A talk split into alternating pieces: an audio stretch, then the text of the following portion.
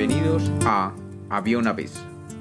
Hoy tenemos un fabuloso cuento corto del escritor uruguayo Mario Benedetti.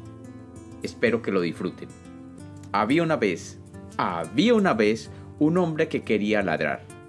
Lo cierto es que fueron años de arduo y pragmático aprendizaje, con lapsos de desalinamiento en los que estuvo a punto de desistir. Pero al fin triunfó la perseverancia y Raimundo aprendió a ladrar. No a imitar ladridos, como suelen hacer algunos chistosos o que se creen tales, sino verdaderamente a ladrar. ¿Qué lo había impulsado a ese adiestramiento? Ante sus amigos se autoflagelaba con humor. La verdad es que ladro por no llorar.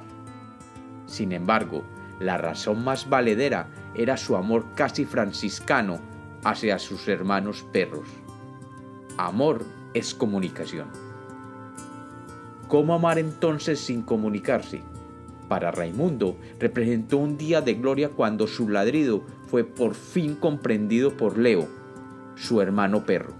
Y algo más extraordinario aún, él comprendió el ladrido de Leo.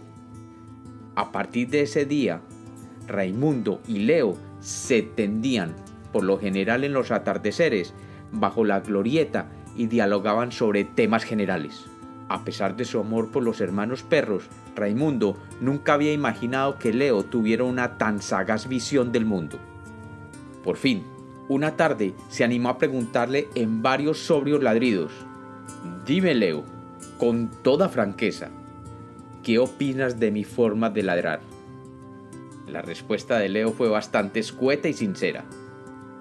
Yo diría que lo haces bastante bien, pero tendrás que mejorar. Cuando ladras, todavía se te nota el acento humano. Y como los cuentos nacieron para ser contados, este es otro cuento de Había una vez.